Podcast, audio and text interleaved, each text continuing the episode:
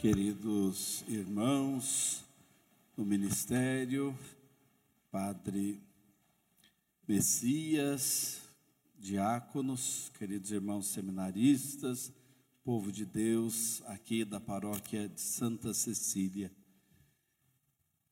Nós vivenciamos em cada missa, de um modo muito particular, a experiência do amor de Deus uma experiência de cura dos corações, uma experiência de libertação de tudo aquilo que nos oprime. Quando nós tomamos consciência do mistério que nós estamos celebrando, paixão, morte e ressurreição de Jesus, um sacrifício que também é uma festa litúrgica para todos nós, nós percebemos o quanto o amor de Deus vai além do que a gente poderia imaginar. É sempre bom a gente recordar esse amor apaixonado, loucamente apaixonado de Deus por nós. Nós lemos lá no profeta Isaías: Eu tenho o seu nome escrito na palma das minhas mãos. Tu és meu, tu és minha eu sou capaz de trocar reinos por ti. Quem é que escreve um nome na palma das mãos? Quem é que tatua no braço o nome de alguém? Uma pessoa apaixonada. Uma pessoa que quer carregar o nome da pessoa amada para sempre em si. E às vezes até exagera. Mas escrever o nome na palma das mãos indica paixão profunda, pertença. E até hoje a gente vê entre os adolescentes, jovens, quando começam as paixões, às vezes exatamente isso. Aí você vê a pessoa, às vezes vem até na fila da comunhão com o um nominho escrito ali na palma das mãos, às vezes não deu tempo de apagar e indica: olha, aquela pessoa está mexida por aquela outra. Deus nos ama assim, Deus nos trata assim. E quem descobre esse amor, troca tudo por esse amor. Não é à toa que a igreja de Jesus Cristo está de pé, mais de dois mil anos depois, nós estamos aqui, enfrentando crises, enfrentando pandemias, enfrentando guerras, enfrentando perseguições, enfrentando martírio, e chegamos e continuamos, porque essa experiência do amor de Deus é altamente transformadora, muda a vida das pessoas. O apóstolo Paulo diz: Olha, tudo que eu conheci antes de Cristo, e olha que ele era um estudioso, ele era alguém intelectual, ele diz: tudo que eu conheci antes de Cristo, eu considero lixo, perda. Para mim, o que vale é Cristo, e viver é Cristo. Chega um determinado momento que ele diz: Eu nem sei se vale a pena morrer ou viver. Morrer, para mim, vai ser ganho, mas viver é Cristo.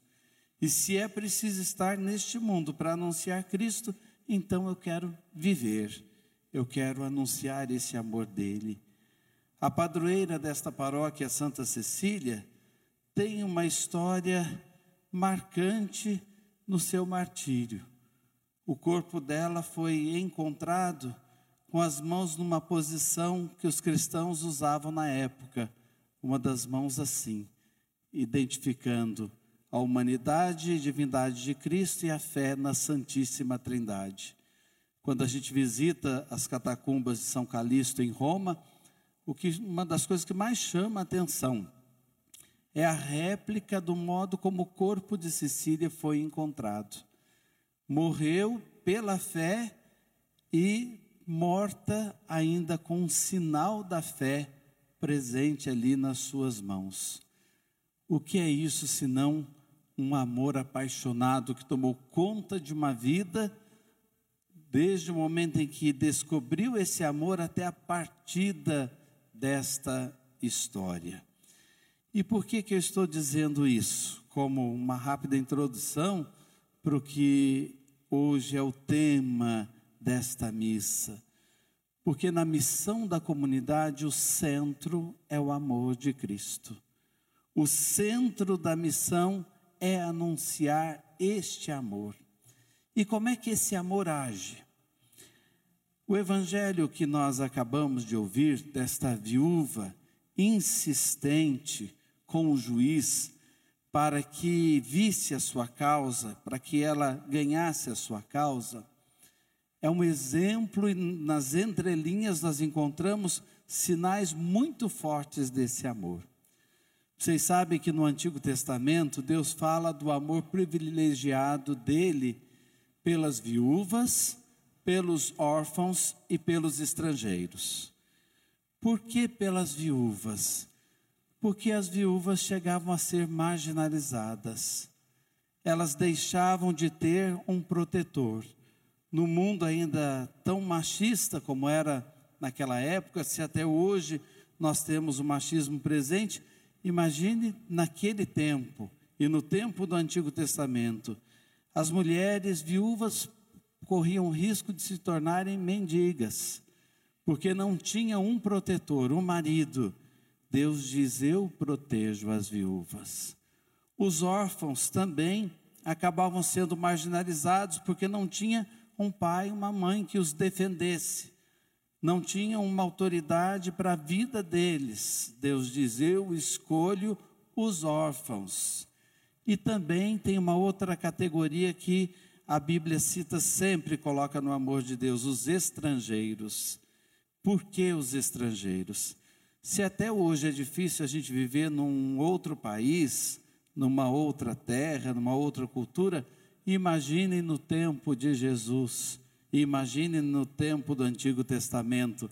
Não existiam embaixadas, não existiam órgãos que defendessem a pessoa de um determinado país. Deus diz: Eu sou protetor também dos estrangeiros.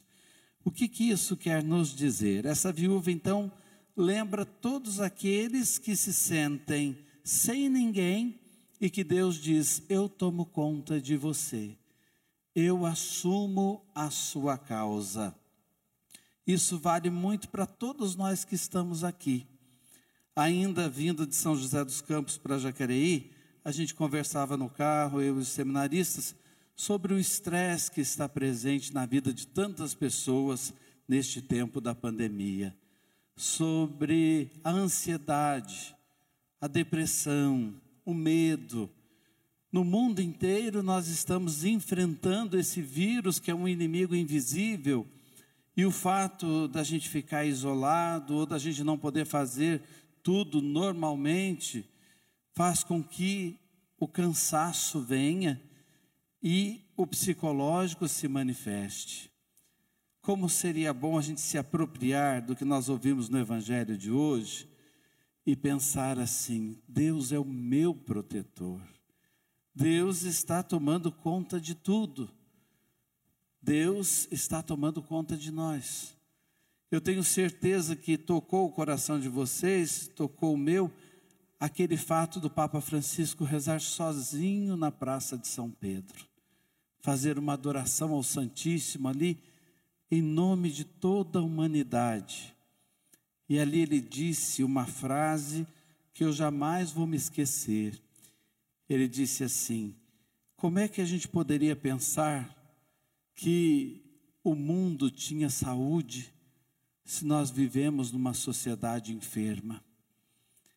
tudo o que está acontecendo nos ajuda a refletir sobre a nossa vida, sobre as nossas opções, sobre os nossos ideais, sobre o que a gente abraça na vida. E a gente tem que aproveitar esse tempo, então, para se reinventar, esse tempo para se recriar e para inventar no amor, que é a força criativa que move o mundo, uma humanidade nova e é importante a gente pensar: Deus está tomando conta de tudo, Deus está tomando conta de nós, Deus é o nosso protetor. Onde nós nos sentimos desamparados, ali Deus entra de um modo especial. Padre, mas por que que a gente pede e nem sempre é atendido? Por que que a gente insiste, como aquela viúva insistiu com o juiz, E nem sempre a gente sente a resposta, porque às vezes a gente não sabe esperar. Será que o filho do homem vai encontrar fé quando vier ao nosso encontro? O Evangelho terminou dizendo isso. Não é falando do fim dos tempos, mas você está pedindo. Será que na hora que ele vem com a resposta você está ali firme, esperando? Ou você não teve paciência de esperar contra toda esperança e de caminhar de esperança em esperança? O amor vem. Esses dias ouvi uma frase que me marcou muito também nesse sentido do tempo que nós estamos vivenciando. Quando chega o momento mais escuro da noite, é sinal que o dia vai amanhecer e logo o sol vai chegar. Quando a noite chega no seu ponto mais alto, mais escuro, é sinal que amanhã está próxima. Então nós temos que caminhar nesse sentido, saber esperar, caminhar de esperança em esperança, porque nós temos um amor na nossa vida que não nos decepciona. E onde entra a nossa paróquia? Onde entram as nossas comunidades?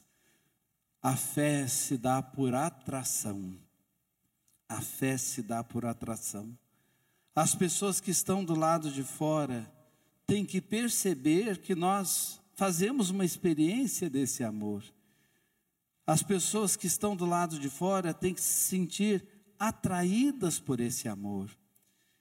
E às vezes, no decorrer da nossa vida pastoral e do nosso trabalho de evangelização, a gente se perde por tão pouca coisa, muitas vezes por causa de conversas, por causa de lideranças e um querer mandar mais que o outro, por conta do nosso ego, por conta dos nossos dons que a gente não dá conta de dominá-los, de administrá-los.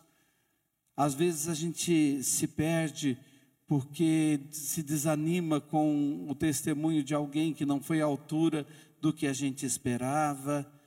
Muitas vezes a gente se perde, ah, porque eu não fui reconhecido, porque eu não fui agradecido, porque não perceberam tudo o que eu fiz. Aí faz a gente perceber que a gente não entendeu o centro do nosso trabalho faz a gente perceber, quando a gente cai nessas situações, que nós não entendemos bem ainda o Evangelho. Nós precisamos ser o lugar do anúncio do amor de Deus, acima de tudo. Todas as outras coisas são acessórias. O essencial de cada comunidade cristã, de cada paróquia, é o anúncio do amor de Deus.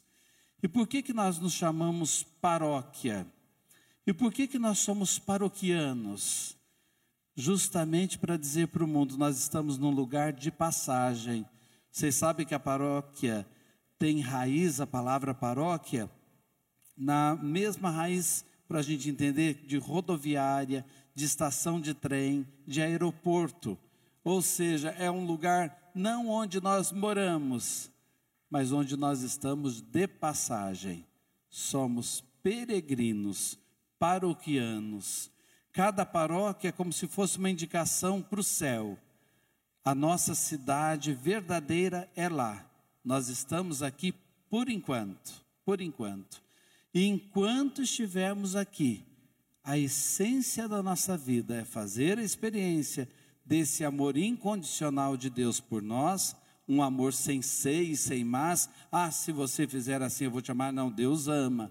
Ah, mas se for, não, Deus ama. É um amor sem ser e sem mais, um amor incondicional. Nós temos que nos tornar, nos transfigurar em sinais, em sacramentos desse amor no lugar onde Deus nos plantou em missão.